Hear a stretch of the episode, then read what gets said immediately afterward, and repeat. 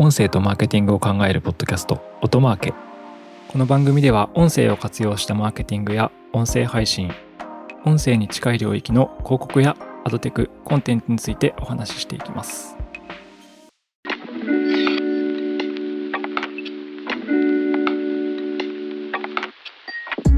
こんにちは音なるの八木大輔です、えー本日のゲストは前回に引き続き、えー私のガンダム友達のあ、間違えました。すいません。トークングラフマーケティングを手掛ける寿司トップマーケティング 代表の、えー徳永大輔さんにゲストで来ていただいています。よろしくお願いします。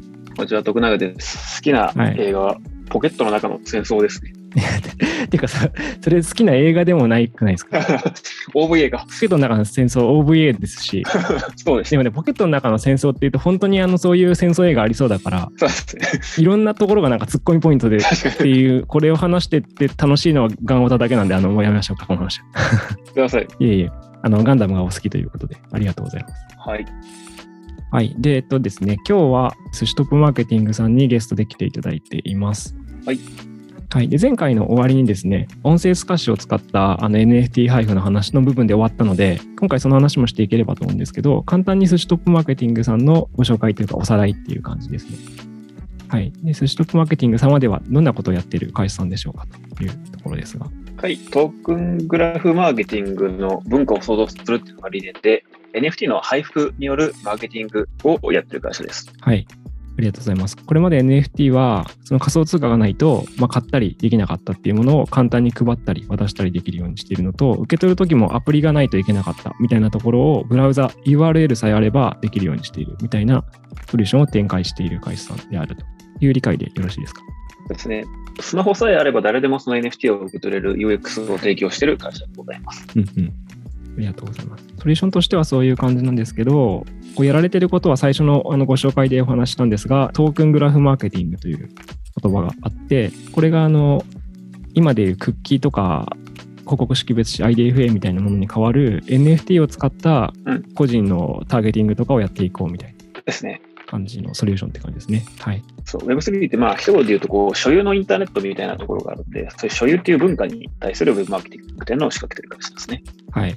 めちゃくちゃ面白いですよね。ありがとうございます。なんか前半戦でも話しましたけどね、ガンダムが好きな人は多分ガンダムのキャンペーンの時に参加した多分 NFT の証みたいのを、ウォレットっていう個人が持ってる置き場所に置かれてるはずなので、そうそう。私と徳永さんは共通の多分ポケットの中の戦争のなんか作品の NFT が入ってるかもしれないですし、ケンプファーとかね。そうですね、MP1 とか。そう。で、この2人は多分ガンダム好きだろうってことが特定できるから、企業さんはそこに対してなんかガンダムのソリューション、あ、それこそマクドナルドでシャア限定のハンバーガー売ってますよみたいな。そうですね。ことを配布したりできるみたいな。そう。まあ、その人のウォレットの中が見えるからそういうことができるし、そのウォレットの中を見ることで、まあ、例えばウォレットの中にガンダムがあったら、こいつら多分小学校の時、あの、コロコロじゃなくてボンボン読んでたなみたいなことが分かったりするわけですね。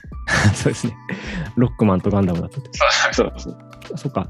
外からウォレットの中身っていうのは見えるから、だからその人がガンダムが好きかどうかはわかるっていうそうなんですよ。ことなんですね。面白いですね。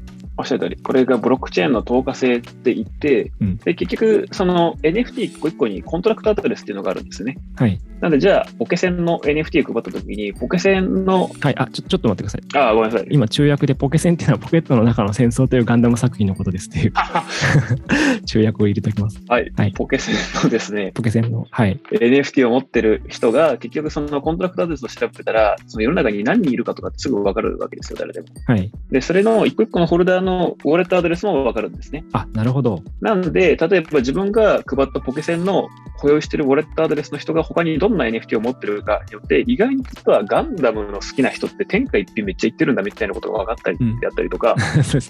文脈意味不明ですけど。はい。そうまあなんかそういう今までなかったその人がどんなものを持ってるかっていうことに基づくトークングラフっていううん。あのマーケティングができるわけですと。そっか。透過性があるから、それを束ねてみると人数が何人いるかとかもわかるんですか？そうです、そうです。誰でも全部わかるわけです。すごいな。本当アドテクのターゲティングの時って何万人ターゲットリーチできそうですみたいな試算立てられるんですけど、うんそれみたいなことが完全に10日だからできるの。そうです。おっしゃる通り。すごいな。面白いですね。しかもなんかそれが結構インタレストとか体験であるのが面白いですよね。ですね。あと、まあ、その配った NFT に後でいろんな機能をつけたりとかして、特にコミュニティにしたりとかです。ポケセンの NFT 持ってる人だけが、まあ、ポケセンの例えやめましょうか、ちょっと。ややこしいですね。いや、僕らは分かりやすいんですけど。そう。僕僕らだけのね。そのなんかの配った NFT を持ってる人だけが限定の SNS に入れてやったりとか、あ、そう。なんかの NFT を持ってる人だけが動画見れたりとかね、この話も面白いですよね。そういうことができたりします。うん。まあ、あの、ポケセンはちょっと複雑なんで、ガンダムうん。話しましょう。ガンダムだったらね、あ、そうです。一応950億円市場なんで。はい。やばい市場ですね。確かに。そうそう。だからガンダムのウォレットを持ってる人に、これポイントなんですけどね。あのメルマガみたいに、うん。このウォレットを持ってる人だけがこのウェブページに行くと、この動画が見れますみたいなことをやれたり、割引とかも今後使える可能性ありますよね。あそうですね。全然いけそうですね。このガンダムの NFT を持ってる人は、うんそのガンダムの NFT はある特定の場所でしかもらえないものかもしれなくて、そう。で、その時に、その人はなんかプラモデルちょっと安く買えますみたいな、そういう価値提供ができたりとか。クーポンとしての機能をプログラミングで入れたりとか、うんうん。なんかその所有で if 分岐をいろいろ作れるんですよ。すごいですよね。なんで、なんかを持ってる人は10%引きであったりとか、うん。なんかとなんかとなんかを持ってるとなんかがアンロックされるとか、そういうの結構後付けで簡単にできるのがこれのいいところですかね。すごいです。だからまあ、スタンプラリーとか超いいですよね。なるほど。なんか今、僕ふと思ったんですけど、うんうん。SNS の時代って、インスタとか映えで人間行動するじゃないですか。うんうんうんうん。結局、その壁に羽が生えてて、そこで写真撮ったら映えるかどうかで、はいはいはいはい。わざわざよくわかんない旅行地に行ったりするわけですよ。はいはいはい。で、トークングラフマーケティングが広がると、うん人間の一つ一つの行動が一つも無駄じゃなくなるっていうか、ああ。今日この瞬間に店舗に行って受け取ったトークンが超ユニークなものになるんだとしたら、なんか一個一個の活動にまた意味が出るんじゃないかな。ああそうですね。最終的になんかそういう世の中になってくるんじゃないかなと思ってて、そのクーポンとかそういうのも全部その NFT に。なってくる。そうすると、自分の今までやったその体験とか、その行動っていうのが全部そのウォレットの中に蓄積されていくわけなんですよね。そうですね。NFT っていう形で。すごいな、それは。そうで、まあ、それってなんかその NFT って一応、本質的には資産なわけなんですよ。うん。でそうなると、まあなんかその日本のその資産がどんどん、それが価値があるかどうかは分かんないですけど、デジタル資産がどんどん増えていくわけなんで、はい。当然その自分の持ってる資産を人に売ったりっていうこともできるわけですね、譲渡したり。うんうん。そうなると、なんかデジタルの世界の中でどんどん人々が豊かになっていくみたいなはい。ことができたら面白いのかなと思ったりしてます。なるほど。なんでまあ僕らこの事業を通じてね。そう、なんかその世の中にどんな差分を生みたいかっていうと、そこら辺のチェーンのお店とか行っても、なんかテーブルに IC カードとかで NFT がクーポンとかでもらえたりとか、じゃあそのうんうん。あのクーポンの NFT を持ってる人に対して、なんか別の旅行会社とかが、こんなキャンペーンどうですか？っていう NFT を送ってマーケティングしたりであったりとか、なんかそうで、はい。なんかそのもらった時に、クーポンで送られてきた NFT が実はゲームのキャラのアバターだったりとかして、そのゲームで楽しんだりとか、なんかそういう世の中で。NFT のトークンがこう、こうめちゃくちゃ送られてるみたいな、そういう世の中作れたらなと思ってます。うん。すごいですよ。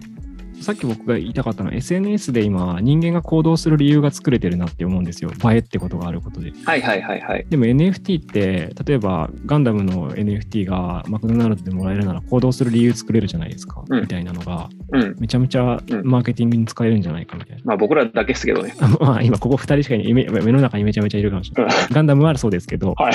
はい。そうですね。まあまあそうそう、まあおっしゃるとりです。ちなみに私が徳永さんと話してて、はい。で、あの、世の中の人とかとも話してる感覚で言うと、うんとはいえ今って NFT を活用するのが難しすぎるみたいなはい論調があって、まあこういうのってよくあるじゃないですか。うん今だけを切り取って、5年後とかを見てない人たちの意見っていうか。うんうん。で、それで言うと、なんかなるほどなと思ったのは、はい。多分今後スマホとかのバージョンが上がっていくと、うんウォレットっていう NFT を置く置き場がデフォルトでついた時に、うんうん。もう一気にこう普及が進むんじゃないかみたいなところをはい。見据えていくと、全然それは。今難しすぎることは問題じゃないみたいな。うんももっと言うと、まあ、御社のソリューションはそれを難しくしない、そうですね。簡単にするためのソリューションなんですよね。あ、そうです、そうです。はい。うん、うちのソリューションで解決できるじゃんっていうのもあるんですけど、かなりその、なんていうか、今の NFT 受け取るとやっぱ UX 悪いんですよね。はいウォレット持っていないと基本的にできないとかっていうのは。うんで、ただまあ、それかなり僕楽観的に考えてて、はい。まあなんか早ければ半年とか遅くても、なんか24年ぐらいには絶対スマホに1個ウォレットが入っててくると思うんですよ。うんうん。 GAFA のどっかが始めたりとかはいはいはい。したりとかしてて。うんで、なんかサイバードって会社あるんですよね。はいはい。アプリとかなんかいろいろ、ガラケーの時代からコンテンツいろいろ。あそこって確か嘘だったらすいませんなんですけど、多分最短で上場した会社なんですよね、6ヶ月とかで。うんで、あれってもともとあのガラケーっていうのができるらしいでっていうはいことで、副業のサラリーマンの人とかが集まって、じゃあなんかそれができる前になんかその中身を作ろうぜっていうのでやってた会社っていうの話をなんかで聞いたんですよ。コンテンツをね、ゲームと。そうです。そうですはい。で、それと非常に似ててですね、なんかウォレットっていうのは何かしら、スマホに1個多分入ってくるのが当たり前の時代になるでと。はい。で Web3 やったらそれも絶対的な直感として分かるわけですよ。結構みんなが思ってるわけですよ。はい。でそれが来る前に先にそのコンテンツから作っちゃおうぜっていうのが今やってることなんで、確かになんかいろんなクライアントさんとですね、まあ喋るときも、うん結局これすごい難しいよね、あのエンドユーザーに届くのがはいっていう話はあるんですけど、でもなんか今僕らオフロードして走ってますと。はいなんで今は UX 悪いんですけど、それはなんか時代とともにどんどん良くなってきますと。はい。なんで先にその中身のコンテンツからなんか仕掛けていきませんかっていう話とかはよくしてるし、まあそれは本当にあのその通りだと思って、そういうお話よくしてます。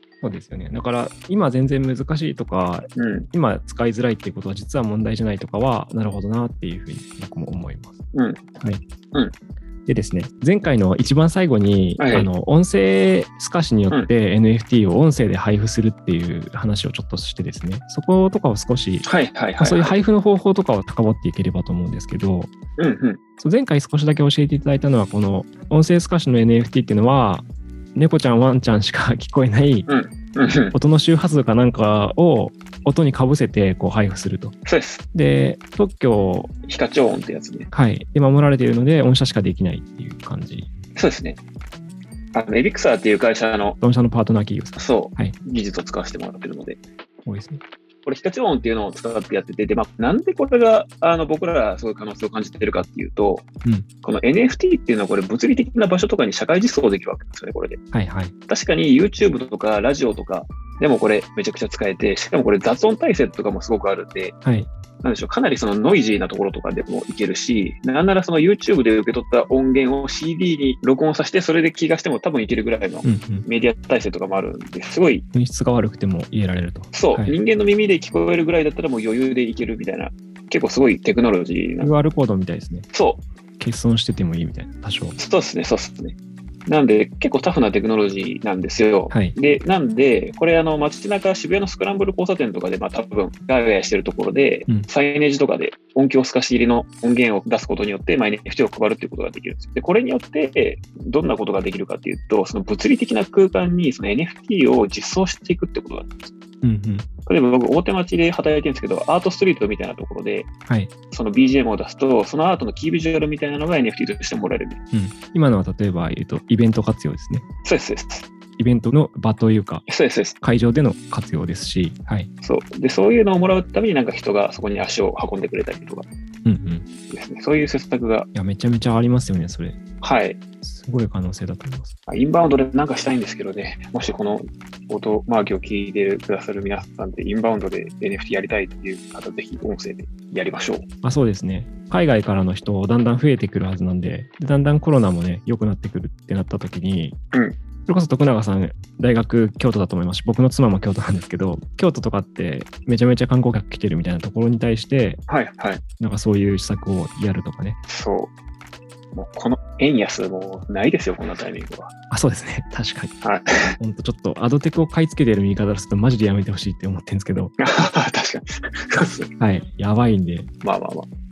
まあそうですね。その音声配布 NFT っていうのは結構ライブ会場とか、あと特定店舗の中うん、もちろん。とか、イベント会場とか、まあ、街中とかであの NFT をその場所にいた瞬間いた人に対してこう同時に配布できるみたいな感じのソリューション。そうです。まあこれ QR コードで別に送ればいいやんけっていう見方もあるんですけど、やっぱりその音っていうプロトコルで配るってことが面白いんですよ。はい。こう耳にまぶたってないじゃないですか。はいはい。なんで、そこの場にいた人とか、不特定多数の人に対して、後半にはいばらまくにはこのソリューションって非常に可能性あると思ってます。あと僕はそれともう一つなるほどなって思ったのは、その音声透かしにすると本当に聞いたことの証になるみたいなうんうん。QR コードってコピーして LINE で送っちゃったりできると思うんですけど、うんわかんないですけどね。で音声って本質的に音声を再生しきらないとあ受け取れないんだとしたら、そうです、そうです。それがなんか偽造しづらいなみたいな。だからちゃんとコンテンツを見てくれた人しか受け取れてないっていう仕組みうん。とも言えるわけなんですよね。にできるっていう感じですね。そうです、そうです。ありがとうございます。まあ、これ面白くて、こういうポッドキャストの中とかに、例えばなんかゲームの NFT とかを、まあ、仕込ませることもできるんですよね。はい。そうすると、音声をあのユーザーさんは聞いてるんだけど、それで実はなんとゲームのキャラがもらえるみたいな。うん。じゃあ、そのゲームのインストールというか、まあ、ゲームでそこで遊ぶ人が増えるわけですよね。はい。っていうので、今までになかったマーケ体験みたいなのが俺できるわけなんですよね。うん。ポッドキャストとかラジオとかとすごい相性いいです。そうそうそうそう。ポッドキャストとかもなんか結構マネタイズ大変なとこあるじゃないですか。まあまあ、それこそ小野明さんのはい。領分だと思うんですけど、そうですね。広告とかもなかなか、はい。日本市場はまだまだなんで。そうそう、NFT を入れるっていう新たな、なんか音を、なんか新しい切り口でメディアにするっていうことが、まあ、できていくのかなと思ったりしてます。はい。ありがとうございます。はい。今一応じゃあ音声透かしを使った NFT 配布の話をさせていただいたんですけど、寿司トップマーケティングさんだと、うん NFT を配布する方法っていうのたくさんあって、でそのうちの実は一つが音声配布なんですけど。それ以外ってどういう配り方があるんでしたっけっていうことをお聞きしたいんです。一番簡単なのが、はい。まあ、URL で配るっていうのもできますし、QR コードで配ると。なんで、ビデオ会議とかで大量の参加者に、その、僕らのこのビデオ会議を見てくれた証明みたいな感じで配ったりであったりとか、はい。まああとは今 NFT 名刺っていうのをモニターキャンペーンやってて、ぜひまあ皆さん無料でできるので NFT 名刺で検索していただければと思うんですけれども、IC カードをタッチすることで配ったりってことができます。で、あと音声と、で、まあ最近すごく開発できたのがですね、1個の QR コードに1個の NFT を封印するってことができるようになったんですね。はいはい。なんで、例えば、その、それこそさっき、あ、でもさっきの話はじゃあ、そうそうこの技術なんですよね。複製できないってことですね。それを使い回したりとか。シャアの話です。今、マクドナルドとシャアがコラボしてるんですけれども、はい。マクドナルドのハンバーガーを開けると、中にユニークな QR コードが可変のシールとかで印刷して貼ってあって、はいそれをスキャンすると、ユニークな NFT が取れて、その QR コードで、八木さんのそれスキャンするじゃないですか。はい。そうすると、2回目はもうスキャンできないんですよ。あ、なるほど。例えば誰かがそれを取ろうとすると、もうこれ発行済みですっていうことになってます。うんでそうすると、例えば今カード手元にあるんですけど、はい。こういうカードの中に QR コードを貼ったカードがありますと。キャンペーンにすごい使えそう。そうです。というか、これ何がすごいかって NFT を現金で売ることができるようになるわけです。はい。例えば、じゃあ3000円分の価値のある NFT っていうのをこの QR コードに閉じ込めてますと。うんで、その QR コードついたカードを3000円で現金で売ったらいいよねと。わかりやすくイメージするとあれですね、コンビニで売ってるカード売り場にあるイメージみたいな。ああ、そうそうそう。それで NFT 買えるみたいなはい感じで、まあ、それで何ができるかっていうと、あの子供の時に野球チップスっていうのあったじゃないですか。はいはい。仮面ライダーチップスとかね。そうそうそう。はいで、あれの NFT 版ができて、ポテトチップスをなんか買うと、裏にカードがついてて、その QR コードをスキャンすると、野球選手のサインの NFT が起こるみたいなうんうん。ことができるんですよね。なので、こうすると、印刷物とかそういうのの中に NFT を封印することができるわけですよ。はいっていうのが、まあ、最近力入れてるソリューションですね。インセンティブとかの世界でもめちゃめちゃいきそうですよ。そうです。すごいななんでまあ僕らってそういう NFT っていう僕らみたいななんかオタクのおもちゃみたいなところのものをどんどんこう消費財であったりとか音声でリアルな場所とかはい。そういうところになんかこの実装していくっていうのがうんうん。できるんですよね。で、それにすることによっ。て、そう、なるほど。今までなかったそのマーケティング、取引所とかゲーム関係の NFT の会社さんとかが飲料メーカーとコラボして NFT を配布するみたいなこと。うんうん。飲料メーカーさんとしてもブロックチェーンの透過性の性質で結局何個の NFT ができたかって見えるわけなんですよ。うんなんで結局、表題効果で今まで飲料メーカーさんとかわからないわけで、究極、僕もしてやってたんであれなんですけそのインセンティブで何個買われたのかっていうことも分かっちゃうってことですど、何個その NFT が発行されたかとかっていうのがわかるわけなんですよね。はい。でしかも、その NFT 持ってる人に対して、後からこんなジュース出たよみたいなトークングラフマーケティングで NFT 配ってみたりとか、関係が1回で終わらないっていうことが、このソリューションでできる感じですね。やばいなそれそう。なんか具体的な話をすると、なんだろう、レッドブルとかモンスターとか、うんモンスターとかでよくおまけついてたりしますよね。レッドブルだと F1 のやつついてたりしますけど、そうです、そうです、そうです。あれが NFT をおまけにすることができて、おっしゃる通り。うんノベリティの DX って言ってますけど、やばいな。でしかもそれが何がやばいって、配ったインセンティブは、ウォレットに入って、で、それが所有権の証拠になり、それを持ってる人だけしか見れない動画とかもばらまけるっていう。そうそうそうそうそう、おっしゃる通りです。やばいですね、そのソリューション。で、その動画見たかったら、なんか無料でもらったけど、それを1000円で買いたいみたいな人も出てきたりするわけです。やばいな。それはめちゃめちゃ企業に使われる気がする。だからなんか儲かりそうでしょ、それが月の話。うん、儲かりそうですね。めちゃめちゃ。で、であの分かりやすいじゃないですか。いや、マーケティングやっぱ変えられますね、それは。そうそうそう。うんなんでこういうなんか、割と地に足がついたソリューションだと思うんですよね、我ながら。そうですね。なんで、そういうので、なんかちょっと腰の重い大企業さんみたいなところもお話ししやすいのかなと思ったりしてますね。うんうんあちなみにちょっと僕もう一個思ったのは、はいはい。地方のコンビニに行くことあります？地方のコンビニ。まあまあまあまあ、たまに旅行とかした時に。あ、旅行とかね。うん。地方のコンビニ行くと、うん結構田舎の方だと、コンビニの雑誌のなんかおまけがすごいんですよ。ほうほうほうほうほうほう。あれって店がないから、うん結局バッグとかトートバッグとかつきまくってるんですけど、ああ、はいはいはいはい。結局本を売ってんじゃなくて、うんインセンティブ売ってるなって僕は思ってて、はいはいはいはい。ありとあらゆるタンブラーとか、いろんなおまけがついたうんコンビニの本売り場には、本じゃなくてこうおまけを買うみたいな感じなんですけど、うんうん。なんか10年後とか全部インセンティブ NFT になってそうじゃないですかみたいな。コンビニとか行くと、まあ、本が、雑誌が残ってるかわかんないけど、そもそも。そう、今そもそもコンビニとかでもホロライブとか2時3時とかのコラボのものとかよくあるじゃないですか。はい。でもなんかクリアファイルとかそういうので、今のなんか Z 世代の人ってあんま物を持ちたがらないような気がしてるんですよね。僕の思い込みかもしれないですけど。なんでそういった時になんかいろんなものとかじゃなくて、こうデジタルデータで、はい。しかもそれがなんかちゃんと一応資産として価値があったりとか、なんかに使えるものに DX されていく未来が結構僕らのソリューションで作れそうっていうのが楽しいところです。なるほど。なんか、オンシャンで配った NFT が、なんか NFT 版のメルカリですげえ売られてそうあ。数年後。NFT 版のメルカリっていうのはもうまさにそうなんですよね。もうそれこそはい。プラットフォームですよね。いろんなはい。豆腐 NFT とかオープンシーとか。むしろそそっちが今は目立ってる感じですもんね。そうそう。はい。なるほどな。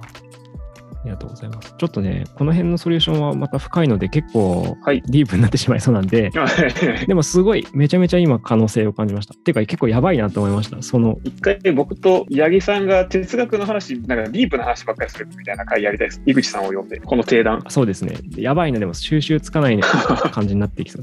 カオスすぎる。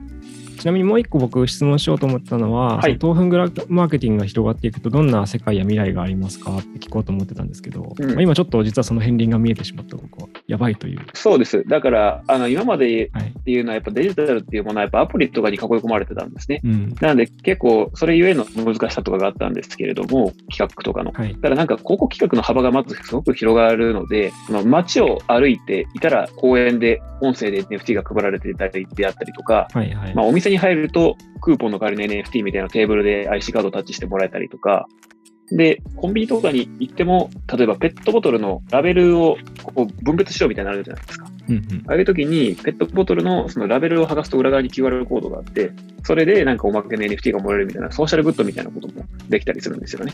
で、その NFT を持ってる人に対して企業とかが次こんなジュース作りますよみたいなうん NFT を送ってくると。でも今までの広告って結構なんかユーザーからしたらノイズだったじゃないですか。はい。だけど NFT で広告を送るってことは、ユーザーに対して資産を送ってってことでもあるんですよ。そうですね。なんでその広告を人が売ったりとか、うんが上げたりとかできるわけなんですね。うんなのでどんどん世の中のその富の絶対量が増えていくような、そんな未来のことを僕は考えています。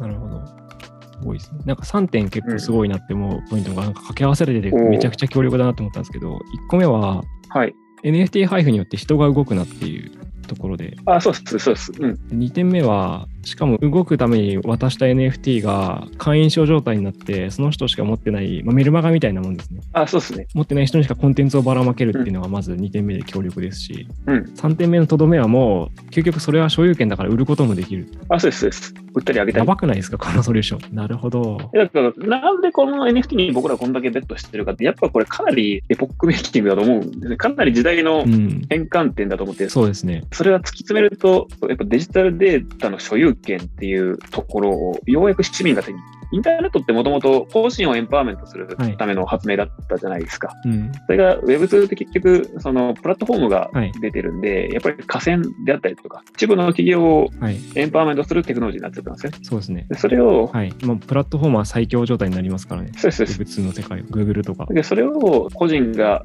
ウォレットによって自分のデジタルデータを所有するっていう時代が来たんで、本当になんか個人をエンパワーメントするようなインターネットになって、うんインターネットが最初そもそもやりたかったことが30年かかってようやくできつつあるよっていうタイミングだから、この事業にこんだけベットしてるわけなんですよね。うんうん。というような、まあ、いろいろ考えてますという。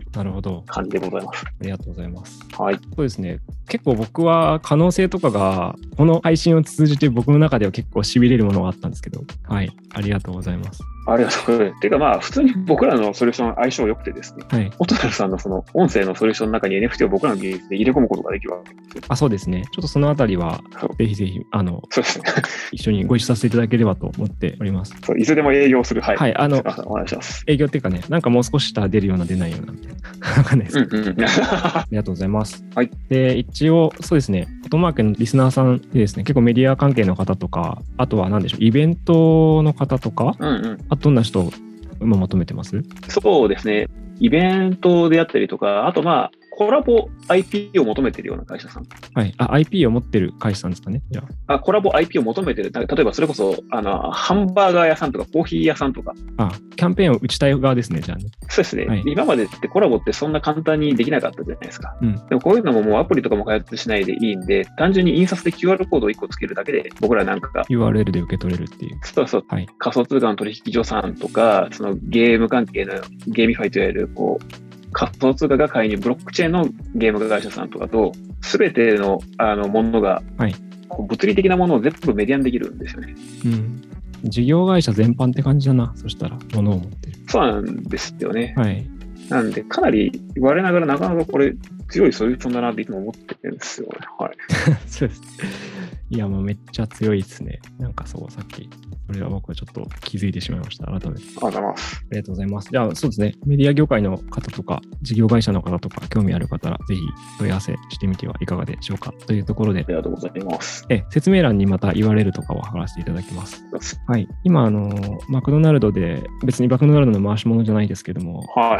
ガンダムのシャアのハンバーガーのキャンペーンやってますけど、僕からちょっと物足りないなって思ってるんで、はいはい赤くしたらだけでシャア専用っていうのはガの玉舐めてんのかって思ってるんですけど、はいはい。3倍早くするとかですね。そう、御社のソリューションがはい。普及すれば、ハンバーガーに NFT つけてもらうことできるんで、だったら買うな、みたいな。ハンバーガーにシャア専用ザグの NFT が入ってて、それでガンダムのブロックチェーンゲームが遊べるぐらいまでですね。そうですね、最強ですね。っていう感じで、はいありがとうございます。ありがとうございます。本日のゲストは、えー寿司トップマーケティングの徳永大輔さんでした。ありがとうございました。ありがとうございました。